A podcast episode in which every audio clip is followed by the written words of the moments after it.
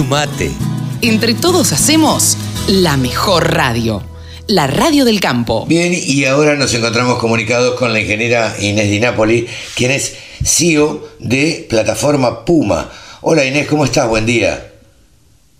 Hola, buen día, Carlos. ¿Cómo te va? Qué placer estar charlando contigo nuevamente. Realmente, realmente sí, cada tanto eh, hablamos para ver, porque, ¿sabes qué es lo que pasa? ¿Por qué hablamos tan seguido? Porque ustedes son muy inquietos, muy inquietas en este caso. y, y entonces hacen muchas cosas, se mueven por todos lados y ahora están haciendo eh, el lanzamiento de la primera calculadora de huella de carbono Puma. Eh, esto lo vas a tener a cargo vos, eh, que sos cofundadora de, la plataforma Puma, y, el ingeniero Carlos Beco, un gran amigo que ha pasado por muchísimas empresas y súper reconocido. Este, así que contanos un poco de qué se trata esto. Bueno, bueno, muchas gracias por, por tus conceptos. Sí, la verdad somos bastante inquietas y en esta oportunidad, eh, la verdad que esto es un proyecto que venimos pensando desde hace más de un año y, ahora tenemos la fortuna de, haber terminado y, la suerte enorme de que ha generado un interés tremendo en las empresas. Porque la verdad lo que pensamos es, nosotros tenemos que generar alguna herramienta que sea simple, que, agregue valor en el camino de la sustentabilidad. Todos queremos ser más sustentables en lo que hacemos y el sector agropecuario también está en ese concepto y con esa idea. Entonces, este, pensamos justamente en esto, en generar una herramienta que les permita medir cuán sustentables son en lo que hacen. Bueno, en ese proceso eh, pensamos en las huellas ambientales y la primera, claramente, o al menos en la que todo el mundo piensa hoy es la huella de carbono. Claro. Así que eh, pusimos muchísimo empeño, muchísimo esfuerzo para hacer una herramienta simple, transformar toda esa complejidad en algo simple, que esté embebido en la plataforma, que le permita llegar a, a todos los productores. Carlos utiliza un término que a mí me encanta. Él dice, vamos a democratizar la huella de carbono. Mira qué bien. Claramente, ese es el concepto que, se le ocurrió a él y yo lo tomo porque mm, justamente de eso se trata. Transformar en simple un proceso complejo y escalarlo, escalarlo a todos los productores para que, bueno, para que puedan saber dónde están parados, para que se puedan medir y, bueno, y con eso mejorar sus, sus actividades, su manejo diario. Bien, eh, Inés, eh, ¿en qué consiste exactamente? Ustedes lo van a lanzar eh, oficialmente el miércoles 2 de junio en la Argentina. Em, y, desde ya todos se pueden unir a través de, Zoom, eh, a través del canal de Agrositio.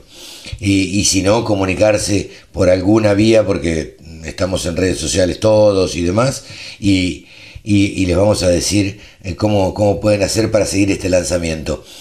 Pero específicamente, esta calculadora de huella de carbono, ¿de qué se trata?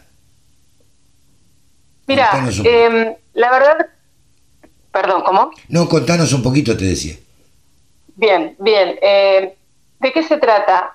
Todo el proceso que eh, implica calcular la huella de carbono ha sido hasta hoy, como dije antes, un proceso tremendamente complejo porque son necesarios todos los datos vinculados al desarrollo del cultivo o el desarrollo de la actividad misma de la que se trate, claramente. Sí y esos datos muchas veces están desordenados, muchas veces no están en, el formato o en las unidades o en el patrón que necesitaría para poder hacer este cálculo. Entonces nosotros lo que pensamos es, el productor tiene esos datos. ¿Qué es lo que inventamos para que el sistema tome esos datos y los transforme automáticamente en los conceptos, en las unidades que el sistema necesita para calcular la huella de carbono? Y eso es simplemente lo que hicimos. ¿Y de qué datos? Y bueno, por ejemplo, las pulverizaciones, qué hacen, qué productos, qué dosis, la fertilización, el rendimiento. Y después el sistema va a traer, trae por defecto datos climáticos de la zona y trae por defecto em, datos específicos de suelo. Porque acá lo notable, a diferencia de otros productos globales, es que los usuarios van a tener cálculos a nivel de su lote. Y eso fue un laburo enorme y realmente es un valor porque no hay otros productos que tengan esto, que es la posibilidad de que vos digitalices tu lote e inmediatamente ya tengas algunos datos vinculados a tu huella de carbono. Por ejemplo, los datos de suelos, por ejemplo, datos climáticos y un valor de referencia de la región para los cultivos que necesites. Esto antes era, te diría, no te digo imposible, pero vos tenías que contratar a una consultora para poder tener este, este cálculo. Hoy, desde Puma, lo haces automáticamente, de manera simple, claramente. Sí, sí, claro. Eh, Puma imagino que tomará datos de, eh, con georreferenciación climáticos eh, y, y, después uno le irá cargando manualmente qué es lo que le va haciendo a cada lote específicamente y uno así de esa manera, como decías vos, uno puede tener eh, los datos de cada lote en particular. Claro, tal cual. Eh, viste que en Puma, los, en nuestra plataforma, nosotros siempre hemos estimulado la digitalización de todos los procesos. Entonces, los clientes ¿Qué piensan? Bueno, eh, cargo la fecha de siembra, cargo el cultivo, cargo la siembra, lo van cargando durante el desarrollo del cultivo. Entonces te diría que cuando llega al final, la cosecha, no es que se tiene que poner a cargar los datos específicos de la huella de carbono, sino que el sistema ya fue tomando todos esos datos de carga que fue haciendo el usuario y este, este valor surge automáticamente. Pero fuimos un poquito más, porque como nos dimos cuenta que esto era de un gran interés para las empresas, dijimos, no lo vamos a dejar eh, solamente para los usuarios de Puma. Hagamos una API. ¿Y qué, es una API? Bueno, una API es como si dijéramos un conector universal que le va a permitir a cualquier empresa que tenga un entorno digital, incluso a la competencia de Puma, integrarse con esa API y tener la huella de carbono para brindársela a sus usuarios. Ah, mira qué interesante. Bueno, o sea que es totalmente colaborativo también. Absolutamente, absolutamente. Y eso, que acá, ese es el término.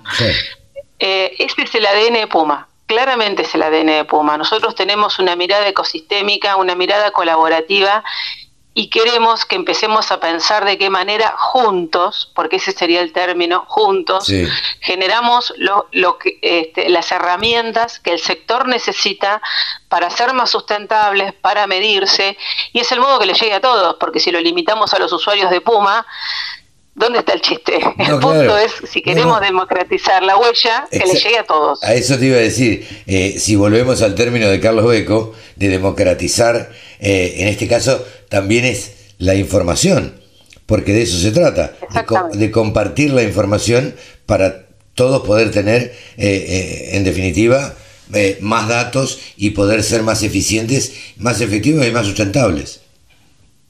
Totalmente. Y te agrego una cosita a todo lo que dijiste, que es exactamente la línea o el ADN de Puma, mm. aprender juntos, que no es menor. Claro. Porque tenemos mucho por aprender con relación a la huella de carbono, mucho por aprender con relación a la sustentabilidad.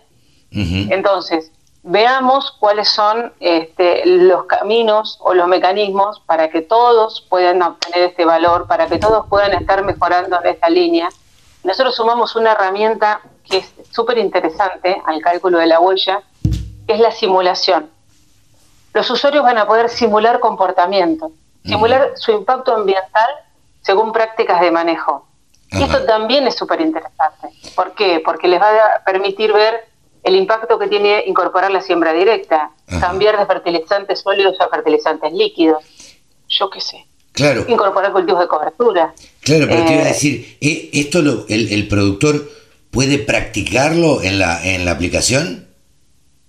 Exactamente. Ah, exactamente. Y medir qué pasa. Claro. Y, ver qué pasa. Es decir, ah, fíjate, de este modo tengo más posibilidades de secuestrar carbono en los próximos cinco años que con este manejo. Claro. Eh, entonces va a permitir hacer escenarios productivos y jugar con eso. Y bueno, es un, modo de incentivar también y de generar conocimiento, porque insisto con esto, nos, tenemos mucho por aprender. Eh, te das cuenta, es un tema apasionante, apasionante. Realmente es apasionante. Y te iba a preguntar esto, no quiero sacarte del tema, pero digo, teniendo tanto conocimiento como el que tienen ustedes y, colectando tanta información y demás, ¿crees que en la Argentina, en general, eh, se está trabajando bien?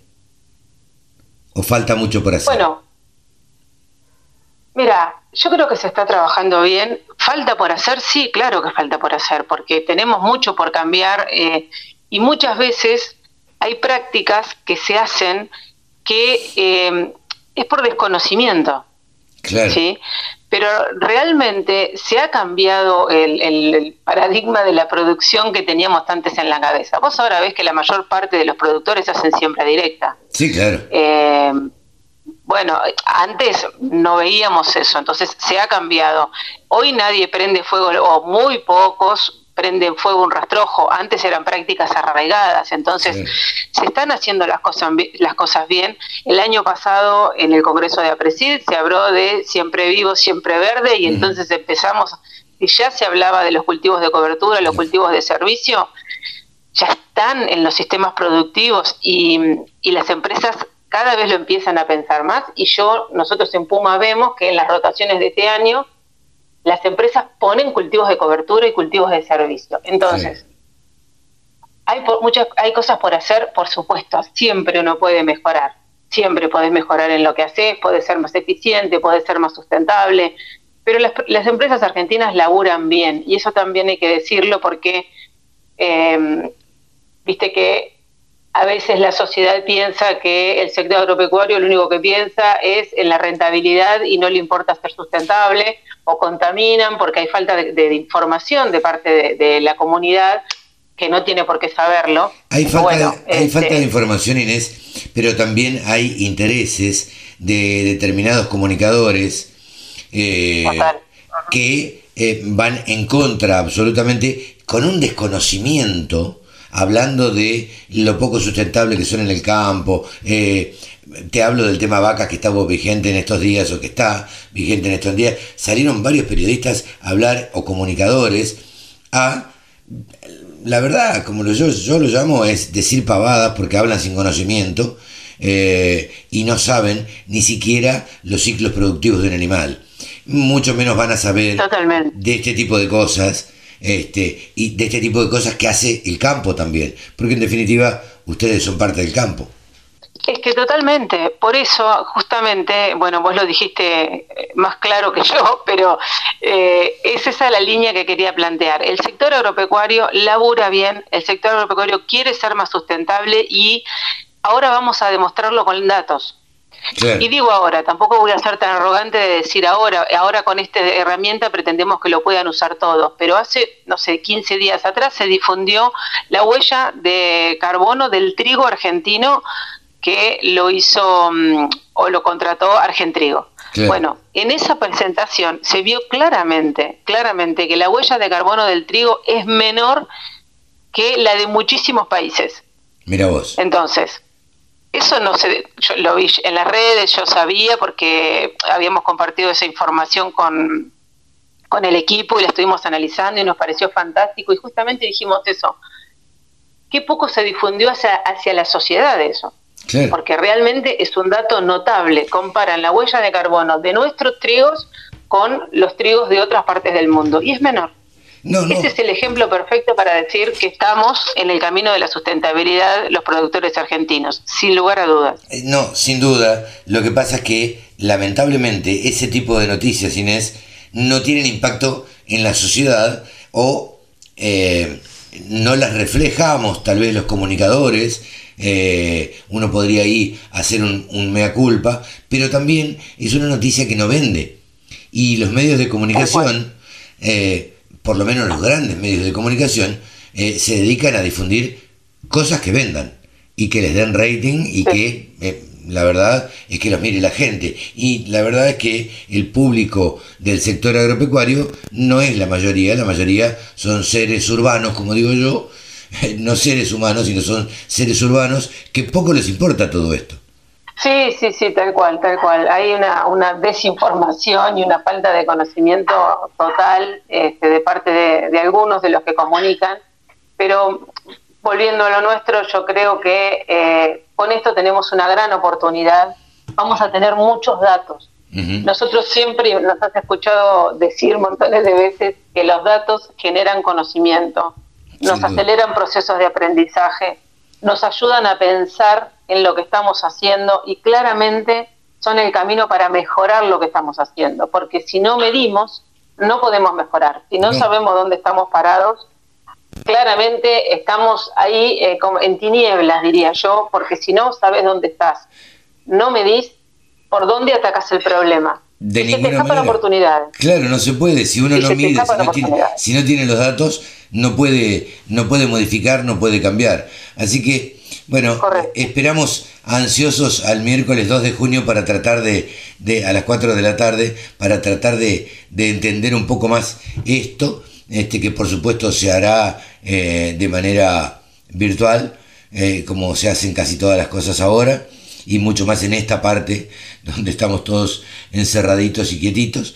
Pero, pero bueno, eh, más allá de esta conferencia de prensa donde ustedes nos contarán y, y, el ingeniero Carlos Beco también nos contará de qué se trata todo esto, eh, el anuncio de la calculadora de la huella de carbono, bueno, hemos aprendido un poquito más a partir de hoy. Gracias Inés muy amable. Bueno, muchas gracias. Muchas gracias a vos, Carlos. Los esperamos eh, en el lanzamiento, como bien dijiste, la conferencia de prensa a las 4 de la tarde y después a las cinco y media hay un encuentro para productores. Ah, mira. Este, que, eh, bueno, también lo, vamos, lo estamos difundiendo en las redes, que se pueden eh, inscribir y si no se comunican con nosotros y les pasamos el link. Está bien. Así que bueno, ahí les vamos a contar todo. Muchas gracias por esta oportunidad y los esperamos entonces el el 2 de junio. Bien, hemos conversado con la ingeniera Inés Di Napoli, eh, titular y CEO, CEO de eh, Plataforma Puma. Gracias. La Radio del Campo, la mejor información del agro con la mejor música, las 24 horas.